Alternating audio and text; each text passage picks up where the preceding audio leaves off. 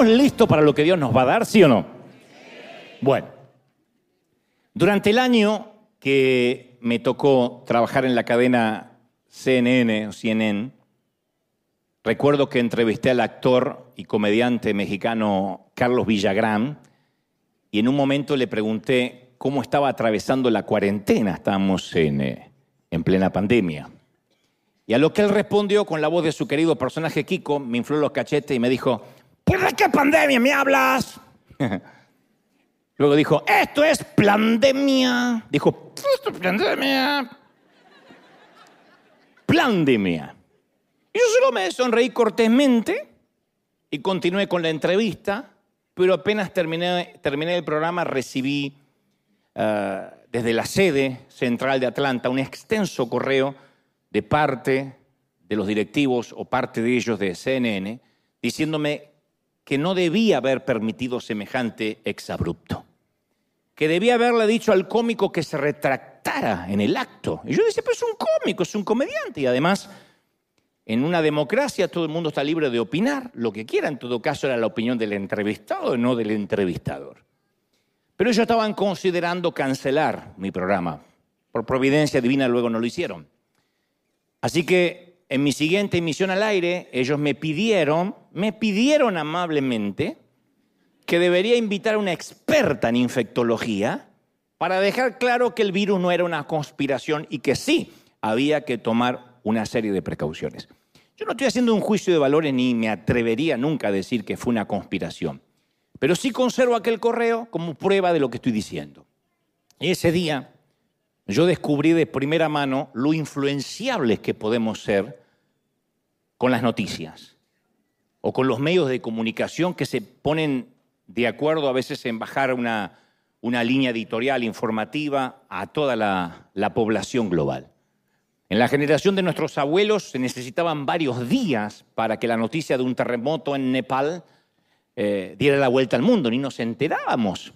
Se decía que lo que más le importaba al, ciudadano era la ley de la proximidad, lo que ocurría acá a la esquina, a la vuelta, en el barrio, no al otro lado del mundo. Y en todo caso, en el tiempo de nuestros padres, a lo mejor en el noticiero nocturno nos enterábamos de algunas catástrofes. Y a veces, hasta que no leíamos el periódico matutino, no teníamos idea, por ejemplo, que había estallado una bomba en Medio Oriente. Hoy todo es cuestión de segundos. Recuerdo que hace unas semanas atrás, deben recordar este episodio, estábamos, eh, yo estaba aterrizando en LIX y de pronto los celulares, no exagero, los celulares de 250 pasajeros sonaron a la vez con una alerta de un inminente huracán en California. O sea, el avión aterrizó y empezaron tin, tin, tin, tin, tin, tin, como los alertas Amber, pero estaban tin, tin, tin, tin, tin, tin, tin, tin, y ese mismo domingo del huracán, ese que arrasó con nuestras casas, ese mismo domingo que caían tres gotas que hubiesen hecho reír a nuestros abuelos, nuestros abuelos se hubiesen ido de parranda ese domingo. Muchos no se asomaron a la vereda porque las noticias informaban. Y, y me consta, decían no se atrevan a salir a la calle a menos que sea un caso de fuerza extremadamente mayor. Entonces, desde las cadenas informativas atemorizan al mundo, en este caso con el huracán, en pocas horas estaban desabastecidos los mercados. La gente lo primero que va a comprar es papel higiénico como si el huracán produciera diarrea, no sé. No entiendo eso. Lo primero que se agota es el papel higiénico. Huracán, diarrea. Tsunami, diarrea. Terremoto, diarrea, no sé. Las calles de California estaban totalmente desiertas y por si alguien no miraba las noticias, que puede ser, hay gente que dice, no tengo televisión, no estoy conectado a nada, las noticias llegaban hasta su celular. Y todos los días eso continúa y nos advierten sobre calamidades globales, sobre el calentamiento, sobre una posible guerra nuclear, sobre alienígenas, sobre incendios, huracanes, terremotos, eh, tornados. Y las amenazas son importadas a nuestras vidas a través de celulares inteligentes, de dispositivos móviles. Y finalmente hay días en que si uno consume todo eso, no tenemos ganas de salir debajo de las mantas. Como que la ansiedad nos gana, nos termina ganando la pulseada. Yo leía que según el Instituto Nacional de Salud Mental, los trastornos de ansiedad han alcanzado niveles epidémicos. Y eso no se resuelve con ejercicios de respiración profunda, aunque nos dicen respirar es muy bueno, pero eso se resuelve con respirar profundamente, mucho menos con velas aromáticas para el estrés. Eso sería como salir a la guerra armado con un tenedor. La ansiedad es una inquietud del alma que no cesa. Es una sospecha, un, un, recelo, una suspicacia. Es la vida, alguien dijo, es la vida en un tono menor, pero con preocupaciones mayores. Y no se va, es crónico. Es como estar perpetuamente parado sobre la, la cornisa de un balcón. Es como un temor de baja intensidad, pero un temor que no nos permite respirar profundamente. Es como una carga en el alma. Le decíamos en nuestro lenguaje cristiano es una opresión, pero más que una opresión yo creo que es un malestar, una intranquilidad. Y no se trata tanto de la tormenta, sino de una tormenta que creemos que se aproxima a nuestra vida. Eso define la ansiedad. Y cuando hay días soleados, cuando nos empieza a ir bien, un pequeño respiro, lo tomamos como, bueno, esto es una tregua, un armisticio, pero estoy seguro que mañana las cosas van a empeorar como siempre. Y sentimos que nunca podemos eh, relajarnos, que la paz es temporal, que la paz es de corta duración y, la tragedia parece que siempre está ahí, al acecho, que es solo cuestión de tiempo. Quizá tus temores no tienen que ver con el mañana, con las noticias, pero tal vez tu temor más profundo esté en tu casa. Y dices, ¿será que podré pagar la hipoteca? ¿Será que podré afrontar la renta? ¿Será que mi matrimonio seguirá estable o en su defecto será que mi matrimonio se mantendrá inestable?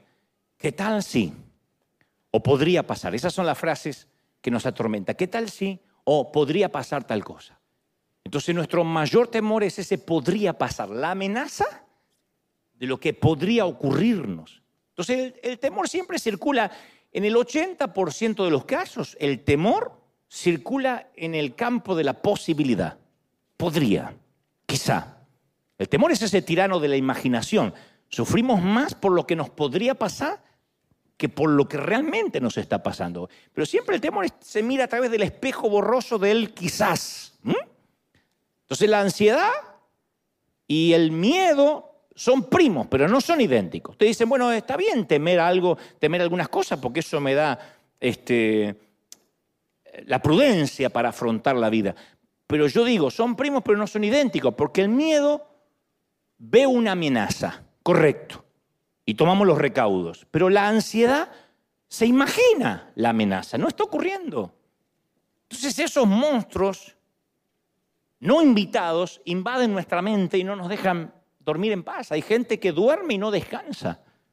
Y duerme siete, ocho horas y se levanta más cansado que cuando se acostó, porque descansa el cuerpo, pero su mente nunca tiene un respiro. Y la mayoría, insisto, son temores ilógicos, improbables, inexplicables. Entonces, a mí me encantaría preguntarte, no tienes que responderme en voz alta, pero ¿cuál es tu peor temor? Fracasar en público, perder el trabajo, perder la salud, que la salud se vuelva frágil, temor de que nunca te vas a casar, nunca vas a encontrar la esposa ideal y un día Dios te va a decir, cásate con esa abuela y hazla feliz. Algunos nacen de preocupaciones que son legítimas. Algunos dicen, no, pero eh, es legítima mi preocupación, pero después se convierten en obsesiones, en cosas que podrían pasar. Entonces la línea entre la prudencia y la ansiedad es corto y el camino es escarpado, porque la prudencia nos hace ponernos el cinturón de seguridad en un avión, en un automóvil. La ansiedad hace que no querramos subir a un automóvil ni a un avión. La prudencia nos dice, lávate las manos con jabón. La ansiedad te las hace lavar 30 veces al día. Porque dice, no, me parece que, esto está contaminado y se me acaba... Eh, hay gente que se lava las manos, toca la puerta del baño y dice, ah, y vuelve de vuelta a lavárselas. La prudencia nos hace ahorrar para la vejez. Eso es tener planes, está bien. Pero la ansiedad, la ansiedad nos hace acumular porquerías y guardamos todo tipo de basura. Hay gente que es acumuladora compulsiva y no lo sabe. El día que se tiene que mudar, Hay que sacar ese basural con una orden judicial porque junta todo para algún día. La prudencia hace que nos coloquemos un equipo de buceo, pero la ansiedad hace que ni siquiera nos acerquemos al agua. Y hay un montón de gente que se queda a la orilla de la vida. Entonces, consulta a quién? A la ansiedad e ignora la fe. El Salmo, los Salmos 91, el Salmo 91, 13, el escritor menciona tres tipos de ataques que hemos de enfrentar en la vida y sobre los cuales vamos a tener victoria. Nos garantiza la victoria. Dice, sobre el león y el áspid, y la serpiente, sobre el león y el áspid pisarás, hollarás al cachorro del león y al dragón. Entonces, el león, que es el primer animal que menciona el salmista, representa el ataque que uno espera en la vida. Si vamos por la selva y se nos aparece un león, la estadística dice que vamos a ser atacados. El león no ataca a traición, se te para y con pechito de paloma lo argentino te desafía. Entonces, el paquete de la vida viene con leones incorporados, con problemas incorporados. Por eso Pedro dice en la primera carta, capítulo 5, versículo 8, sé sobrios y velad, porque vuestro adversario, el diablo, anda como león rugiente buscando a quien devorar. Es un ataque esperado. Si tu suegra dice que el sábado vendrá a tu casa para visitar a sus nietos, ese es un ataque esperado. Si te lo anuncia el lunes, tienes seis días para, o cinco, no, cuatro días para preparar el ataque o la defensa. Luego el salmista menciona al áspid, la serpiente, que tipifica el ataque inesperado, que también la vida tiene esas cosas. Una víbora se esconde debajo de los eh, arbustos, de la maleza, y ataca cuando uno menos lo espera. Entonces la vida también se compone del elemento sorpresa. Un accidente, un diagnóstico médico, una relación que se quiebra, una muerte inesperada, una infidelidad, uno no espera eso, no planifica cuando uno va al altar algún día estar frente a la corte del divorcio. Una suegra que te cae de sorpresa el sábado sin avisar es un ataque inesperado. Yerno, te vengo a visitar. Eso es un ataque inesperado. No la compares con un león, esta vez con una serpiente. Nada, pobre serpiente. Pero, y finalmente, el salmista menciona al dragón. El dragón es una figura mitológica.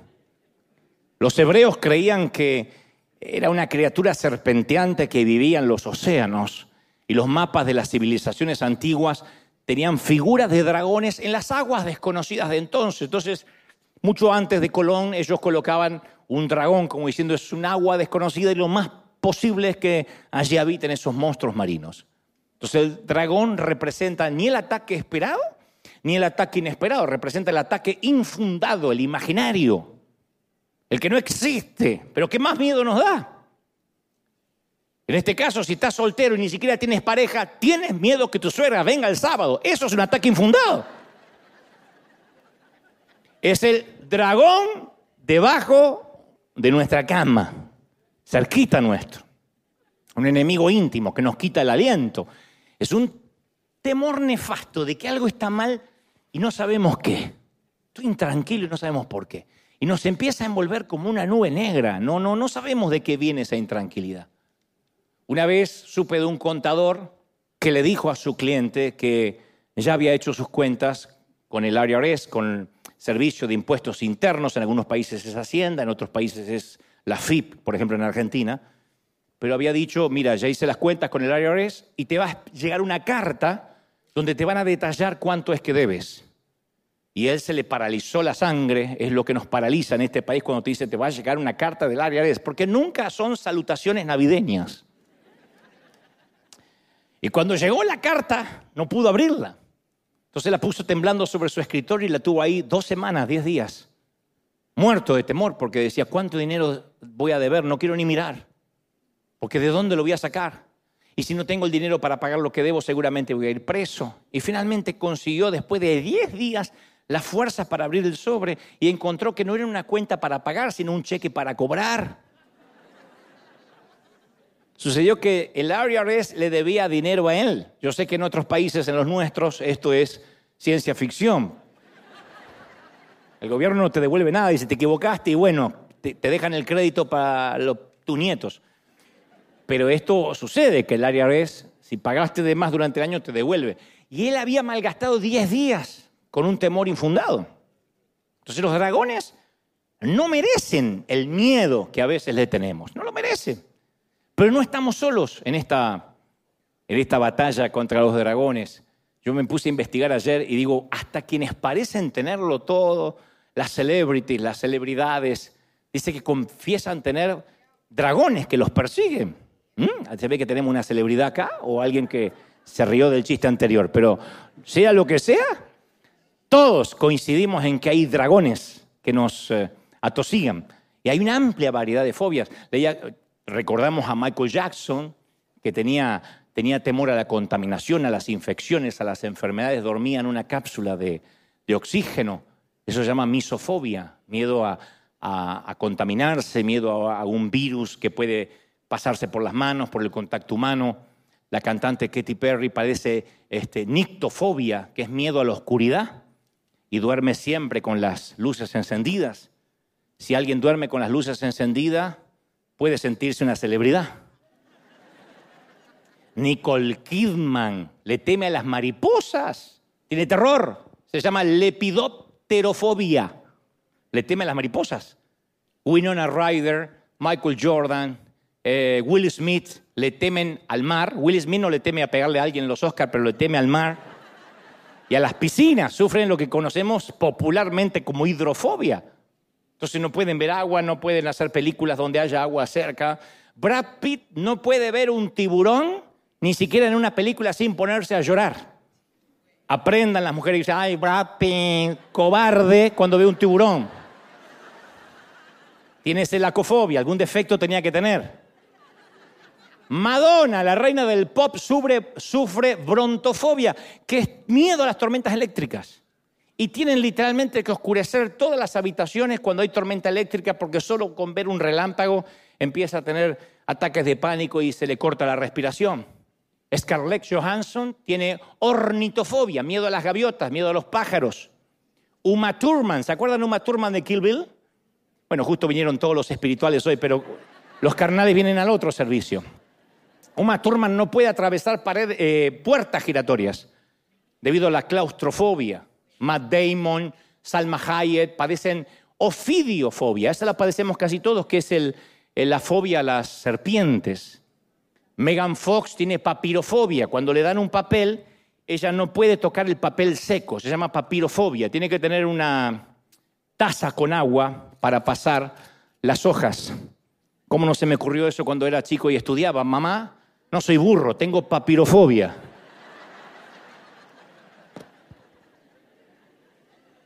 Woody Allen es el señor de la fobia, tiene fobias sin explicación a las arañas, a los niños, al sol, a los cuartos de hotel, a las salas pequeñas. Leía que David Beckham todo tiene que estar simétrico en su casa y si hay un cuadro torcido, el hombre ni siquiera en sus momentos de profesionalismo podía salir a jugar al fútbol.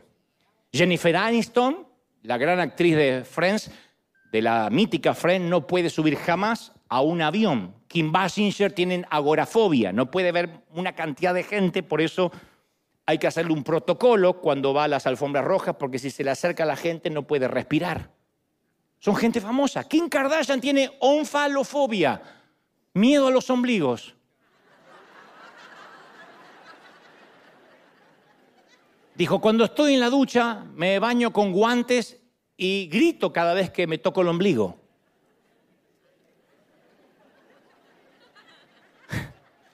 Johnny Depp, además de la nueva fobia de ahora que es a la Amber, tiene miedo a los payasos. Se llama coulrofobia. Y todos los mortales coincidimos en la socerafobia, que es fobia a las suegras. Todos tenemos esa fobia. ¿Qué son? Dragones bajo la cama. Es una exhibición circense de una esclavitud mental. Y las fobias son como los anillos de una serpiente. Mientras más cedemos a ellas, más fuerte nos, nos aprietan. Pero esta gente que acabo de mencionar, digo, puede tratar de evitar las mariposas, los tiburones, las gaviotas, la oscuridad, los payasos y las ex, y hasta los ombligos. Pero hay otras ansiedades que son difíciles de evitar. El temor al fracaso, a la soledad, al rechazo, son temores constantes y están, están este, enclaustrados en la mente. Y la mente es como que luego hace un bunque alrededor, eh, los rodea para que no puedan salir. Y todos esos temores a veces pueden devenir en respuestas tóxicas, inmovilización, hay gente con parálisis en la vida, con retraimiento, con pasividad, con depresión, con trastorno psicosomático, con enfermedades mentales que no resisten análisis clínico. Por eso yo siempre suelo preguntar, ¿qué te inmoviliza? ¿Qué es lo que dice? No, no, no, eso es una línea que no cruzo. ¿Qué es lo que te roba el gozo? Porque el enemigo no puede robarte la salvación, pero te puede robar el gozo de la salvación. Como David bien lo expresó, expresó, devuélveme el gozo. Quiero recuperar el gozo de la salvación. No puede robarte el matrimonio, pero puede robarte el gozo del matrimonio. No puede robarte los hijos, pero puede robarte la felicidad de criar hijos. Entonces, ¿qué es lo que te quita el sueño por la noche? La sede central del temor, su ciudad capital, siempre es el futuro. Nunca es algo que podemos resolver hoy, es lo que está más allá. Todos los acontecimientos de nuestra vida ocurren en dos marcos de tiempo, pretérito, pasado y, futuro, porque el presente es una fuga continua, infinitesimal, que cuando, que cuando la queremos agarrar ya es pasado, hace un minuto ya es pasado. Entonces, antes que lo definamos ya es pasado. Pero a veces nos olvidamos que nosotros somos los que vivimos dentro de una cápsula del tiempo. Dios que creó la cápsula del tiempo, Dios no vive dentro del tiempo, vive fuera del tiempo. Y el Dios que vive fuera del tiempo, que conoce nuestro futuro, que conoce nuestro pasado, obviamente conoce nuestro presente, dice más de 300 veces en la Biblia, no temas. Es el mandamiento que se repite con más frecuencia, no tenga miedo. Él dijo que vino a proclamar libertad a los cautivos y cuando hablaba de los cautivos también hablaba de los que por alguna razón somos prisioneros de ese temor. No temas. Yo no sé si sabías, pero todos tenemos un, un par de amígdalas cerebrales. Si alguno no tenía, la puede empezar a estrenar a partir de ahora, ¿no? Son dos conjuntos de circuitos neuronales en forma de almendras que funcionan como un sistema de alarmas. Eso viene de nacimiento.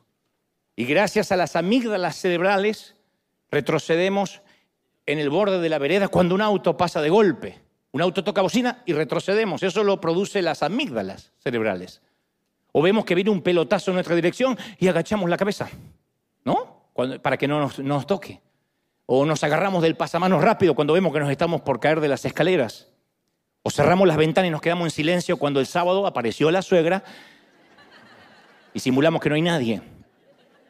Entonces, el sistema nos alerta incluso antes de pensar que estamos en peligro.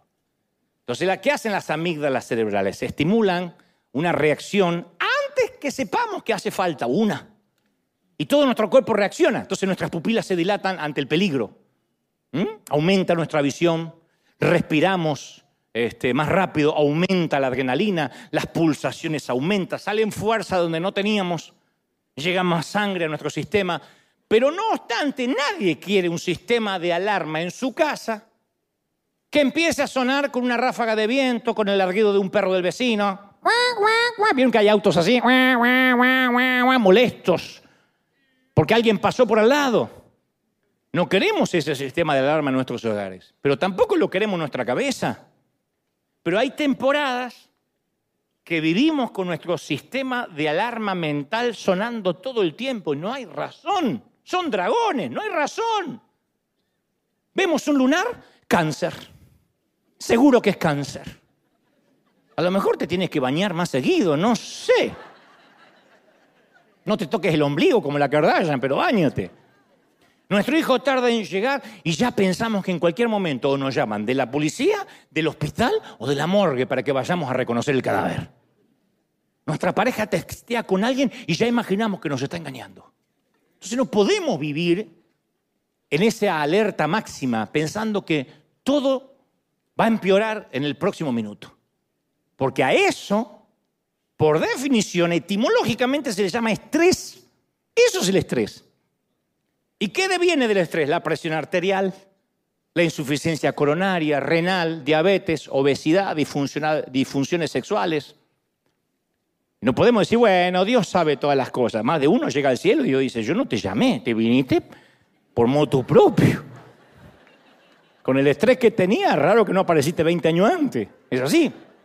Entonces, Dios creó nuestros cerebros para reabastecerse con los mismos tranquilizantes naturales que Él nos da desde la creación, que la dopamina y la, serotonina. Entonces son como tranquilizantes naturales, no hace falta empastillarse. Pero la ansiedad hace que el cerebro nunca se pueda reiniciar, nunca se pueda calmar.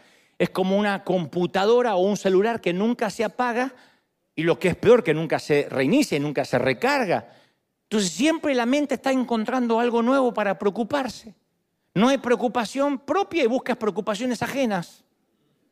Yo escuché la historia de, de tres trabajadores que estaban pintando un edificio en lo alto, en un andamio, tres. De pronto uno de ellos sufre unos deseos fuertes de orinar y se bajó de inmediato del andamio y los otros dos continuaron. Minutos después el andamio cedió y se vino al vacío y le costó la vida a sus dos compañeros. Y el hombre que salvó su vida no podía creer tanta suerte. Así que se había salvado por cuestión de segundos. Si no baja, él también era una víctima. Así que llega a su, casa, a su casa y le dice a la esposa, ay, no sabe lo que me pasó, gorda el andamio en que estábamos trabajando los tres se vino abajo. ¿Y cómo, y cómo no, te, no te moriste? No, porque yo un minuto antes me bajé a orinar. Gracias a que tuve ganas de ir al baño, salvé mi vida. Y la mujer con lágrimas lo abraza y dice, no lo puedo creer, lo que es Dios. Pero el marido continúa y le dice, lo bueno es que la compañía va a indemnizar a las dos viudas de mis amigos con un millón de dólares a cada una. Y la mujer gritó, ay, qué bonito, y el señor orinando.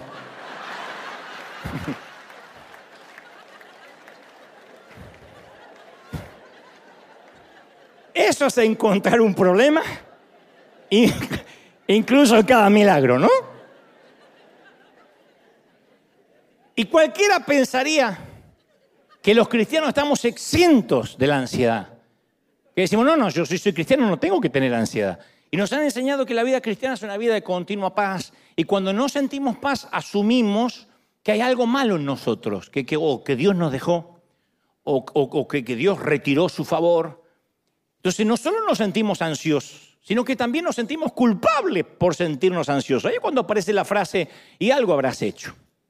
Algo habrás hecho para que pierdas la paz. Entonces sentimos no solo la ansiedad, sino la culpa de ser ansioso. Entonces no dejamos de congregarnos o dejamos de orar porque nos sentimos culpables por sentirnos así. Y Pablo, que no estaba ajeno a esta realidad, el apóstol dice, no se inquieten en Filipenses 4:6, no se inquieten por nada. No se pongan ansiosos por nada, dijo Pablo. No dijo, inquiétense lo menos posible, lo, lo prudente. O inquiétense solo los lunes. Pablo dijo, no está dando ningún margen de ansiedad, no te inquietes por nada. Y muchos de los de mi generación tratamos con la ansiedad continuamente tenemos que luchar con ese fantasma porque está en nuestro sistema de creencias. Hagan memoria, no solo de mi edad, tengo treinta y pico, pero hagan memoria a los que tienen un poquito más. Nuestras madres minimizaban cualquier buena noticia con una buena dosis de realidad, así eran las madres de antes. Mi madre usaba todo tipo de frases catastróficas. Mi madre era como todas, una buena mamá, controladora, eh, psicópata, como todas las mamás. Y cuando ella decía algo, eh, a su lado, Nostradamus a su lado era Dora la exploradora, porque ella, mi mamá rechazaba la felicidad como si su corazón fuera de teflón. Entonces, siempre para ella la felicidad era sospechosa. Deja de reírte como un bobo que el que se ríe mucho la noche llora, decía la vieja. Ríanse, ríanse, ya los voy a escuchar llorar. Mirá la profecía que te daba. Ni en enlace te dicen eso. Y ella siempre cuidaba que no tuviéramos un exceso de felicidad. O me profetizaba, sigue jugando, sigue jugando, se te va a partir la cabeza, ya te vas a caer, te vas a caer, mamá no se equivoca, te vas a caer. Y tarde o temprano se le cumplía. O encontramos una vecina Mi mamá iba caminando conmigo y una vecina decía, ay Nelly, pero ¿cómo creció esta criatura? Está enorme. Y sí, ellos cada vez más grandes y nosotros más cerca de la tumba. Para que quede claro que mi felicidad era su muerte. Mamá, no sabes cómo me divertí con mis amigos. Disfruta ahora que puedes. Algún día cuando tengas hijos vas a ver lo que es el sufrimiento. Peor que un pastor pentecostal, peor. Menos mal que Pablo no era como mi madre. En, Filipenses 4:4 le escribió, alégrense siempre en el Señor, insisto, alégrense. Luego aclara y agrega, no se inquieten por nada, más bien en toda ocasión con oración, con ruego, presenten sus peticiones delante de Dios dando gracias y la paz de Dios que sobrepasa todo entendimiento, cuidará sus corazones y sus pensamientos en Cristo Jesús. Es maravilloso, ¿o no? Esas palabras, tan solo esas palabras ya nos alejan de la cornisa. Eso es lo que yo te recetaría hoy, esas palabras de Filipenses, de Pablo a los Filipenses, a la iglesia de Filipo. Entonces la voluntad de Dios no es que vivamos ansiosos. Él nos creó para mucho más que una vida de, de angustia, una vida que nos roba el aliento, las fuerzas del mañana, que nos divide la mente. Entonces la receta de Pablo, el recetario de Pablo contra la ansiedad comienza con un llamado a alegrarnos. Ahora, convengamos que cuando Pablo escribió esto, el futuro de Pablo era tan sombrío como la celda en la que estaba. Entonces cuando uno lee sus palabras pensamos que el tipo lo está escribiendo de un hotel playero de Jamaica. Pero su carta a los filipenses no incluye ninguna palabra de queja, ni siquiera una. Y primero usa el presente imperativo, alégrense. No es una sugerencia, no es eh, un consejo, es una orden, alégrense. Y por si el tiempo verbal no fuera bastante, elimina la fecha de expiración y dice, alégrense siempre en el Señor, no, no los domingos, alégrense siempre. No tiene fecha de expiración la orden. Y si acaso el tiempo verbal y el siempre no fuesen suficientes, Pablo repite la instrucción. Insisto, una de las pocas veces que el apóstol insiste con algo. Insisto, alégrense. Entonces uno dice, ¿cómo obedezco semejante instrucción? ¿Qué me tengo que reír siempre como esquizofrénico? ¿Cómo estás? Bien. No podemos ser el Joker. No, no es un llamado a un sentimiento, sino una decisión. Que pase lo que pase, sabemos que Dios está al control. De que Dios es bueno, de que Él sabe lo que está pasando. ¿Sí? Entonces, la convicción siempre precede a la conducta. Yo primero me tengo que convencer de algo para que la conducta sea orgánica. Por eso en cada una de las cartas o, epístolas, Pablo primero hace eh, énfasis en las convicciones antes de hablar sobre las acciones. Entonces, ¿cuál es la convicción? Entender la soberanía de Dios. No es solo cantar soberano Dios, Dios omnipotente, Rey de Reyes sino que uno tiene que convencerse que Él es soberano, que Él es un rey, porque eso es vital para el tratamiento de la ansiedad. Si sentimos que, que somos una hoja en el viento, víctimas de la suerte, de las fuerzas aleatorias, invisibles, turbulentas, que quién sabe lo que me va a pasar en la vida. Y claro que uno se preocupa, esa es la falta de control. La ansiedad es falta de control.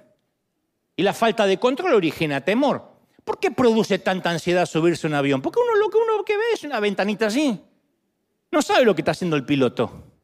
Antes del 911 podíamos visitar la cabina del piloto, ahora ya no. Entonces uno no tiene la menor idea si cuando el avión se está moviendo el piloto está tomando café o se está poniendo el paracaídas. Pero no solo el avión produce falta de control, una congestión de tránsito. Eso es más que suficiente para demostrar la teoría de la ansiedad. Yo leía que un grupo de investigadores descubrió que un embotellamiento en el tránsito triplica las posibilidades de un miocardio, de un, infarto. Porque una congestión de tránsito, ¿qué? Es la pérdida de control máxima. Entonces vos ves el chinito de adelante que no se mueve, el chinito de atrás que te apura. Te agarra una suerte de preinfarto al menos. Entonces la ansiedad aumenta mientras disminuye la percepción del control. Entonces, ¿qué podemos hacer? ¿Controlarlo todo? ¿Y quién puede controlarlo todo? Es una locura total, una falacia. Entonces, vamos a controlarlo todo, a ver, a ver si resolvemos con este recetario la vida o la ansiedad. Bueno, nunca abordemos el avión sin un paracaídas. Nunca visitemos un restaurante si no llevamos nuestros propios cubiertos desde casa previamente desinfectados. Nunca salgamos de nuestra casa sin mascarilla. Nunca entreguemos nuestro corazón para que nadie lo rompa. Vamos a enfrentar la ansiedad asumiendo el control. ¿Quién puede vivir así? Es imposible. Porque no obstante, la, la, seguridad es una impostora, es una timadora. Alguien puede acumular millones y los pierde en una recesión o en una mala inversión o los gasta en salud. Un fanático de la vida sana puede comer solo nueces y vegetales y aún así batallar contra el cáncer. Por eso las personas más estresadas son las más fanáticas del control. Y mientras más intentan controlar el hogar, el cónyuge, los hijos, el mundo, más se percatan que no pueden. Entonces, ¿por qué no podemos? Porque el control no nos corresponde. Desde la matriz no nos corresponde. Y la Biblia da una idea mejor. En lugar de buscar el control absoluto, renunciar al control. No podemos controlar el mundo, pero podemos confiárselo a Dios. Decir, bueno, yo no lo puedo controlar, pero no puedo controlar a mis hijos. ¿Hasta qué edad puedes controlar tus hijos? ¿De qué manera puedes controlar lo que consume tu hijo a través de los dispositivos, lo que mira en su celular? Puedes poner filtros, puedes chequear, puedes regular la hora. Hay un momento que se escapa de tu control, especialmente en estos tiempos. ¿Cómo controlas la fidelidad? ¿Cómo controla un pastor la fidelidad de sus ovejas? Imposible, yo apenas puedo controlarme a mí, lo voy a andar controlando a ustedes. Entonces, este es el mensaje detrás del consejo de Pablo. Alégrese siempre en el Señor. Lo que está diciendo es la paz no es ausencia de problemas, sino la presencia, el conocimiento de la presencia de un Dios soberano. Pablo se alegraba hasta en la cárcel. En Filipenses 1.12 dice, lo que me ha pasado contribuyó al avance del Evangelio. ¿Quién puede estar hoy preso y decir, qué lindo, que me encanta porque esto contribuye? Es más, agrega Pablo, se ha hecho evidente en toda la guardia del palacio y en todos los demás que estoy encadenado por causa de Cristo. A él le encantaba, decía, me encanta esto, soy un mártir. Y después Pablo se entera de que una iglesia de él se le estaba dividiendo. Viste que a veces los pastores somos tan torpes que nos empezamos a adueñar de la gente. Uy, fulanito se quiere llevar un par de ovejas, como si alguien las hubiese puesto como las vacas, le hubiese puesto Dante Hebel. Ninguno tiene Dante Hebel en la nalga, creo. Por lo menos yo no te marqué. Pero viste que a veces nos preocupamos, hoy se va. No, porque somos así. Y Pablo dice, y los que predican por envidia, y rivalidad, no importa. Sean falsas o genuinas sus motivaciones, se predica Cristo de todas maneras, de modo que me gozo y seguiré gozándome todavía. Y yo me alegro igual, nada me va a quitar la sonrisa. ¿Eh? ¿Sabe a quién me hace acordar? A Ortiz, a nuestro pastor fundador. Que yo te conté que, que una vez le pregunté, ¿por qué Juan Carlos invitas a tu casa a este fulanito que te hizo la vida imposible cuando estaba en la iglesia y hasta te la quiso dividir. Y Juan Carlos me decía, pobrecito el petizo. Lo que pasa es que si yo no lo amo, ¿quién lo va a amar? ¿Sabes por qué lo amo? Porque ni el diablo lo quiere en el infierno. Entonces, Dios reina soberanamente sobre cada detalle del universo. Daniel 4:35 dice, este, Dios hace lo que quiere con los poderes celestiales y con los pueblos de la tierra. No hay quien se oponga a su poder, ni quien le pida cuenta y le dice, ¿qué haces? Isaías 7:18 agrega, Él puede llamar de un silbido a la mosca que está en los lejanos ríos de Egipto. Entonces Él conoce las estrellas y conoce los gorriones de nuestro jardín. Grande o pequeño, desde el ejército de los Estados Unidos de América hasta el ejército de hormigas de nuestro patio todo está bajo su control. Yo te cuento una breve historia. Durante el siglo XIII eh, antes de Cristo, Judá disfrutaba de un periodo de paz a nivel nación gracias al reinado, al liderazgo estable de un tal Usías, el rey. Y aunque los adversarios amenazaban todo el tiempo, Usías lo mantuvo libre de ataques durante un periodo de 52 años, esto es casi poquito más de medio siglo. Entonces un día Usías murió. ¿Y qué le va a ocurrir al pueblo de Judá ahora que su presidente, su, jefe de Estado, su rey no estaba? ¿Qué nos dice Dios? Que qué es lo que pasa cuando el guion de nuestra vida cambia inesperadamente, cuando el infortunio se hace un compañero de cuarto.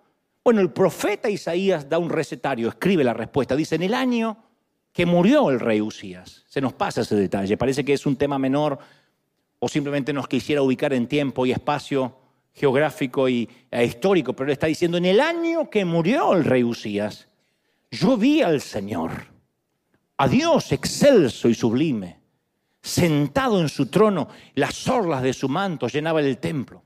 Luego da una descripción de los ángeles que están alrededor y dice, por encima de él había serafines y uno al otro se decía, Santo, Santo es el Señor, Todopoderoso, toda, toda, toda la tierra, no solo Judá, no solo El Salvador, no solo México, no solo Argentina, toda la tierra está llena de su gloria, toda la tierra está llena de su gloria. Él es soberano, aleluya.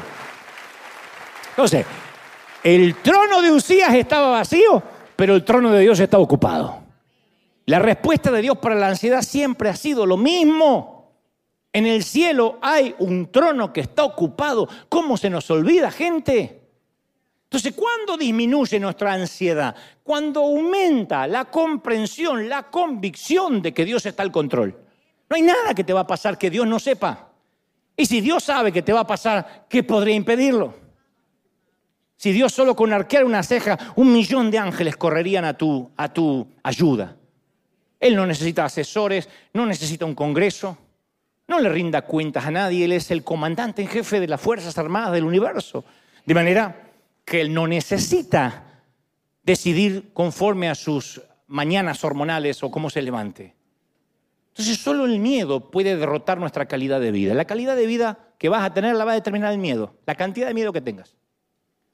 Uno puede vivir en pobreza, en escasez, bajo un puente, en una mansión. El miedo va a determinar tu calidad de vida, no la economía. Si no, no habría suicidios en Beverly Hills.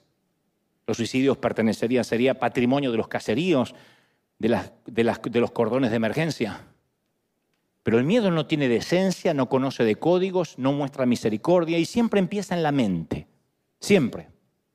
¿Cómo llega el miedo? Disfrazado con su afable traje de la duda. ¿Y si? Y mira si, ¿y si se casa mi hija mal? ¿Y si se embaraza antes del matrimonio? ¿Y si se separa? ¿Y si me divorcio? Entonces se nos mete como un troyano en la mente a modo de espía, una duda.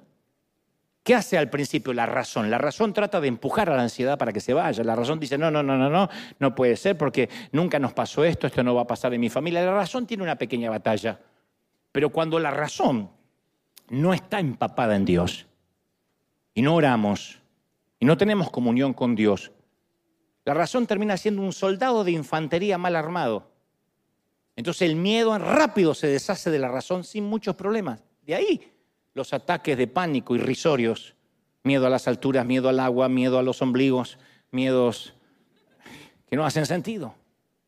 Porque la razón perdió la batalla, el sentido común perdió la batalla.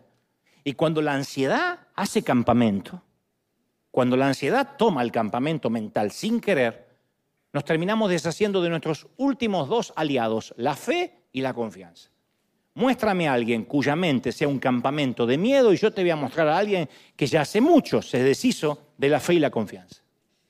¿Qué nos queda por hacer? Entonces dices, bueno, yo ya estoy en esa situación, ¿qué me queda por hacer?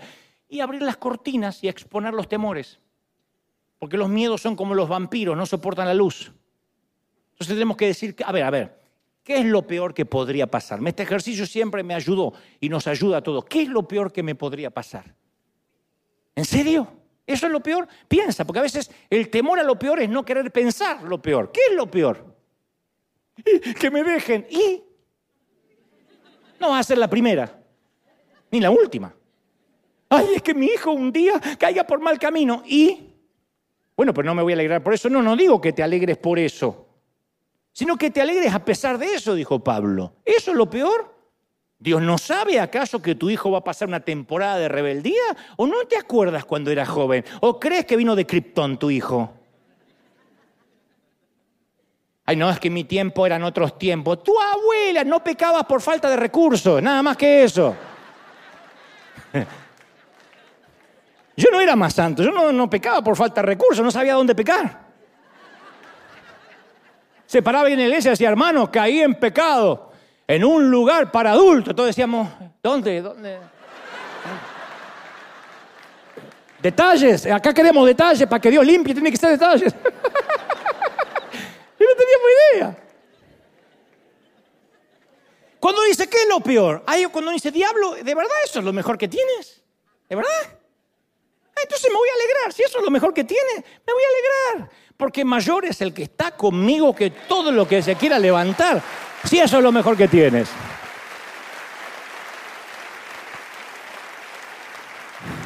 Dicen que, que cierta vez el diablo, Lucifer, se le apareció amenazante a los pies de la cama de un piadoso ministro y lo despierta. Y el ministro se despierta y dice, oh, diablo, solo eras tú, pensé que era algo realmente malo y siguió durmiendo. Entonces hay que sacar los temores de nuestra mente, que se paren delante de Dios y esos temores reciban su merecido castigo. Entonces, ¿qué es una iglesia saludable? Un sitio donde los temores vienen a morir, donde los temores vienen a languidecer. Los herimos con las escrituras, los derretimos bajo la confesión, decir, este es mi miedo, los extinguimos bajo la catarata de la adoración, de la búsqueda del Señor. Algunos ven problemas y se retuercen las manos, nosotros vemos los problemas y doblamos las rodillas. Entonces tenemos que atrevernos a creer cuando Dios dijo, y sabemos que los que aman a Dios, todas las cosas, menos mal, pensé que tenían menos Biblia que una mezquita, gloria a Dios. Hace poco estuve en la gira y, y alguien me dijo, yo no me doy por vencido, como dice la Biblia. Luis Fonsi, 316.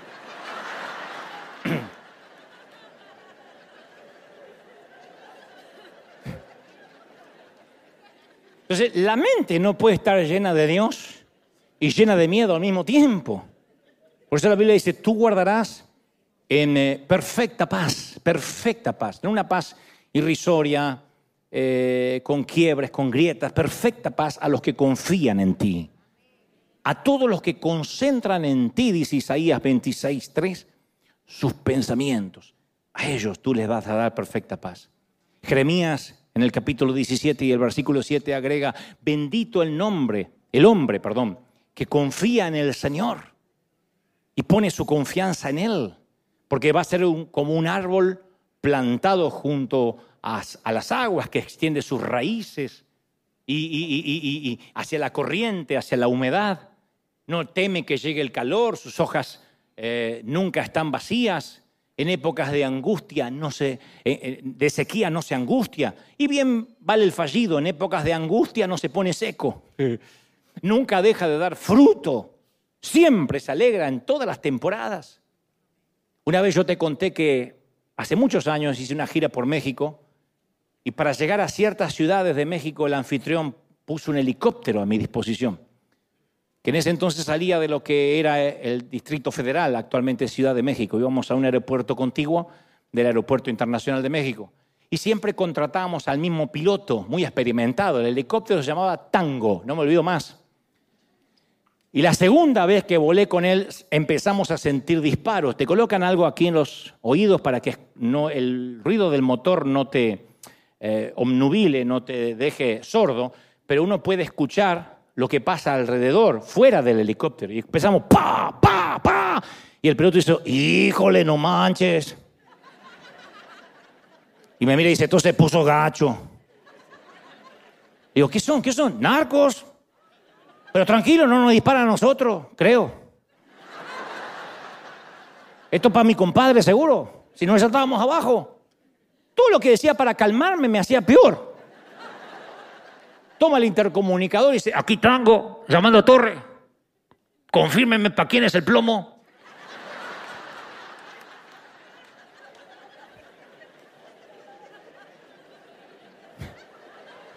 Ahora entiendo por qué los huracanes compran papel higiénico.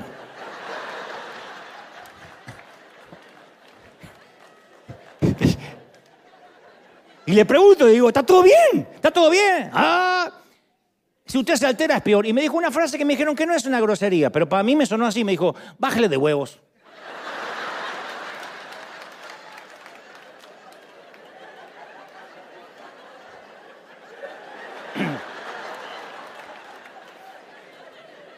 No sé qué significaba, pero me puse peor.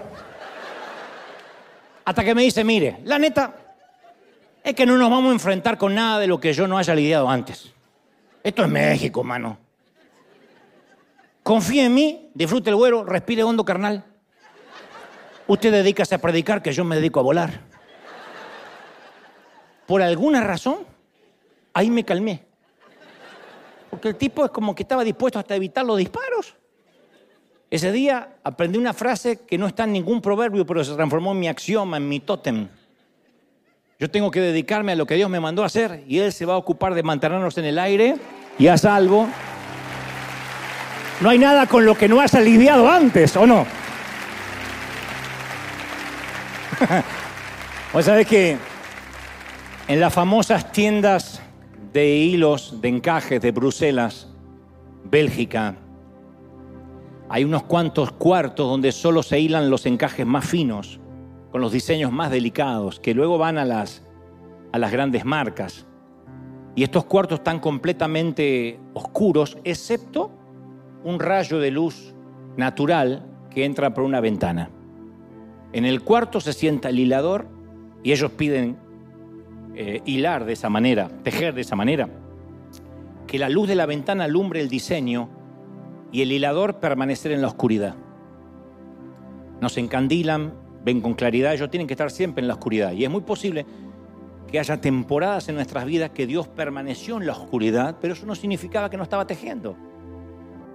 Lo buscamos, no pudimos verlo, solo vemos las circunstancias entretejidas, pero no vemos al hilador. Entonces a veces nosotros que no vemos al hilador nos cuestionamos, nos preguntamos, acerca del propósito detrás de aquel, de este hilo. Pero de algo podemos estar seguros. Dios tiene un diseño, tiene un plan y todavía no terminó de coser, de tejer, de hilar. Y cuando lo termine, el encaje va a ser maravilloso. Dios es el que alimenta a las aves, cuida a los gorriones. Él no está inventando un plan sobre la marcha, Dice la palabra, el Dios Altísimo, dice este, Daniel 5:21, el Dios Altísimo gobierna los reinos del mundo y designa a quien Él quiera para los que tienen que gobernar, lo que hablamos el domingo pasado. Dios es el único que juzga, dice Salmos 75:7. Dios es el único que juzga y Él decide quién se va a levantar y quién se va a caer. ¿Cuántos verbos fuertes? Dios gobierna. Dios juzga, Dios hace. Cada una de esas palabras confirma la existencia de un arquitecto, la existencia de planes celestiales. Y sus planos nos incluyen. ¿Cómo nos ama el Señor? ¿Cómo te ama el Señor? Entonces el miedo, como dijo un querido orador, nunca escribió una sinfonía, nunca escribió una prosa ni una poesía, nunca negoció un tratado de paz. El miedo nunca sanó una enfermedad, nadie dijo, gracias al miedo me sané. El miedo nunca sacó una familia de la pobreza, ni a un país de la intolerancia, ni a una iglesia del, legalismo, nunca salvó un matrimonio, nunca reflotó un negocio. El valor sí lo hizo, la fe. Caramba, la fe sí que la hizo. Entonces, reconocer la amenaza, decir, esto es algo que atemoriza y viene contra mis hijos, contra mi familia, es una cosa. Pero hacer que el miedo nos defina, eso no. No estamos hechos de eso, gente. No estamos hechos de, de miedo para que el miedo nos defina. El miedo es un instinto básico de supervivencia, siempre y cuando esté dentro de la geografía de lo racional. Pero los dragones bajo la cama aparecen cuando el poder de Dios y el miedo no entran en contacto. Cuando nunca llevaste ese pensamiento a la luz, no abriste las ventanas y dijiste, Señor, este es el miedo. Apenas entran en contacto con Dios, se derriten. No hay por qué preocuparse.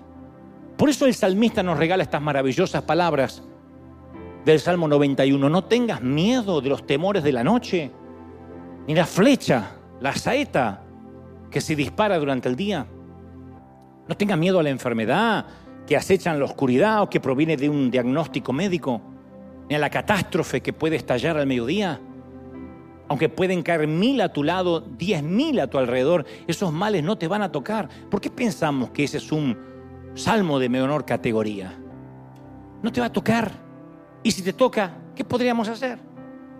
Hay una hora en que los dragones tienen que saber que en el cielo hay un trono que está ocupado y que Dios está al control. ¿Sí o no?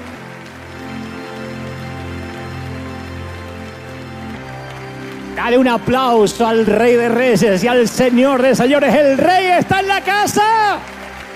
¡Yeah! ¡Aleluya!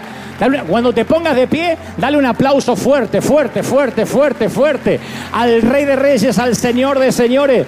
¿Cómo te ama el Señor? ¿Cómo te ama el Señor? ¿Cómo no te va a amar? ¿Cómo no te va a amar? ¡Aleluya! ¡Uy!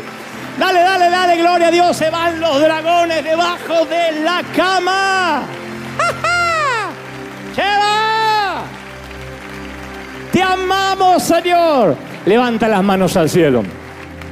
A todos los que están en casa, los que están aquí por primera vez católicos, ateos, judíos ortodoxos, musulmanes, mormones, testigos de Jehová, independientemente de lo que crees, me encantaría que le digas, Señor, entra en mi corazón, perdona mis pecados, anota mi nombre en el libro de la vida, Señor. Quiero que toda ansiedad, que todo miedo se vaya. Si ya conoces al Señor, dile, Señor, perdóname por no haber puesto en contacto mis dragones contigo. Vamos, vamos, levanta las manos y piensa qué es lo peor que podría pasar cruza la frontera del imaginario público, cruza la frontera del más allá y dile, Señor, me estoy dando cuenta de que no hay razón para preocuparme. Porque si tuviera que morir, ¿dónde está el aguijón de la muerte? ¿Dónde estaría la victoria del sepulcro, como dijo el apóstol? Si tuviera que estar enfermo una temporada, bueno, Dios sabe, este cuerpo se mantiene y se sostiene por la fidelidad de Dios y Dios dice hasta aquí, es porque hasta aquí y tal vez tenga que pasar una temporada en el sitio de cuidados intensivos para hablar con alguien, para relacionarme con alguien que de otro modo no conocería. Mis hijos están en tus manos, pero te los entrego hoy definitivamente. Al cabo tú estás más interesado en que ellos sean bendecidos de que yo, que apenas soy un padre, una madre terrenal. Mi cónyuge está en tus manos. Mi congregación, pastor, dile, mi congregación está en tus manos porque no es mía, en realidad es una falacia decir mi congregación. La congregación que en tu providencia me has puesto al timón es tuya, Señor, es tu iglesia. Dile lo que le dijo Moisés a Dios, es tu pueblo, no es mío. Yo no pienso subir a ninguna cruz por nadie. Y los que están aquí dicen, Señor, yo no quiero inmolarme por nadie, así que es tu pueblo. Porque a veces oramos como que tuviésemos más cargas por las almas que el mismo Dios. Oramos como diciéndole, Señor, si amaras la gente como la amo yo, las traerías a la iglesia. Dile, Señor, es tu gente, es tu iglesia. Yo solo he de predicar, yo solo he de levantar tu palabra, he de levantar tu estandarte. Vamos, levante las manos, beban, beban, beban. Los que tengan el bautismo del Espíritu suelten lenguas o abran su boca como el Espíritu Santo les da. Los que no, abran la boca que de algo Dios la va a llenar. Yo siento que algo está ocurriendo, son los últimos minutos. Aleluya. Bendito eres. Todos. Todos, todos, todos, todos. Levante las manos, levante las manos conmigo y diga, Señor. Oh, la gloria del Espíritu está llenándolo todo, todo, todo, todo, momento a momento. Momento a momento, es la gloria del Espíritu. Aquí en casa nos vamos a quedar solo dos minutos más, tres. Pero yo voy a despedir a todos los que están del otro lado, en Asia, en África, en América, en Oceanía, en Europa. El Señor me ha dicho que te diga, no te preocupes, no te entregues, no te rindas, no abandones, no tires la toalla. Hay tanto que el Señor invirtió por ti, invirtió una resurrección en ti. ¿Cómo no te va a amar? Si en sus manos te tiene esculpido, ¿cómo no te va a amar el Señor? El Señor me dice que te diga, no te entregues, pelea, pelea. Aún no escucho la campana, Rocky. Aún no escucho la campana, sigue, sigue, un round más, sigue, sigue, no te entregues. Uy, no te entregues, iglesia, no te entregues. Alégrate en el Señor. Insisto, alégrate siempre. Y la paz, la paz que sobrepasa todo entendimiento, que va más allá del raciocinio, de la racionalidad, del sentido común. Esa paz que no se puede explicar en palabras. La paz que sostiene a la viuda en el funeral. La paz que sostiene a los huérfanos durante las noches. La paz que sostiene a los soldados en la guerra. La paz que le dice al desempleado, todo va a estar bien, no he visto justo, desamparado ni sus hijos que mendiguen pan.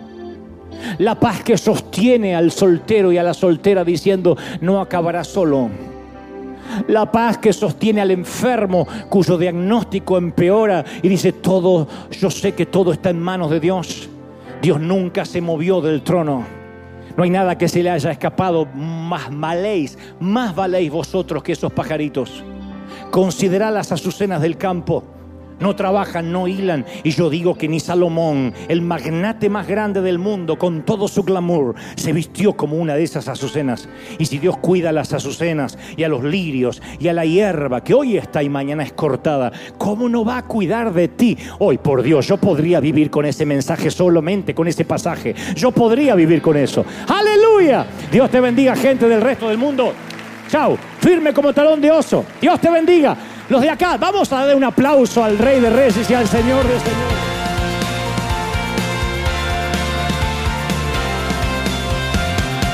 Apareciste una noche de soledad, abandonado y perdido te reconocí. Tu voz diciéndome no temas, yo estoy aquí. El Padre me envió por ti. Me curaste las heridas, me sanaste mi Jesús. Todas mis cargas las dejaste allí en la cruz. Algo tan grande no lo puedo comprender. Oigo tu dulce voz diciéndome una y otra vez. oh, oh, oh, oh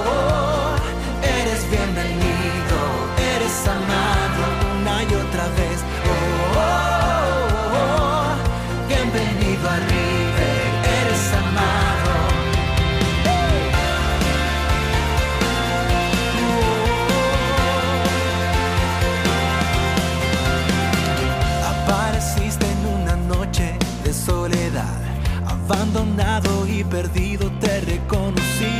Tu voz diciéndome no temas, estoy aquí. El Padre me envió por ti y me curaste las heridas, me sanaste mi Jesús. Todas mis cargas las dejaste allí en la cruz.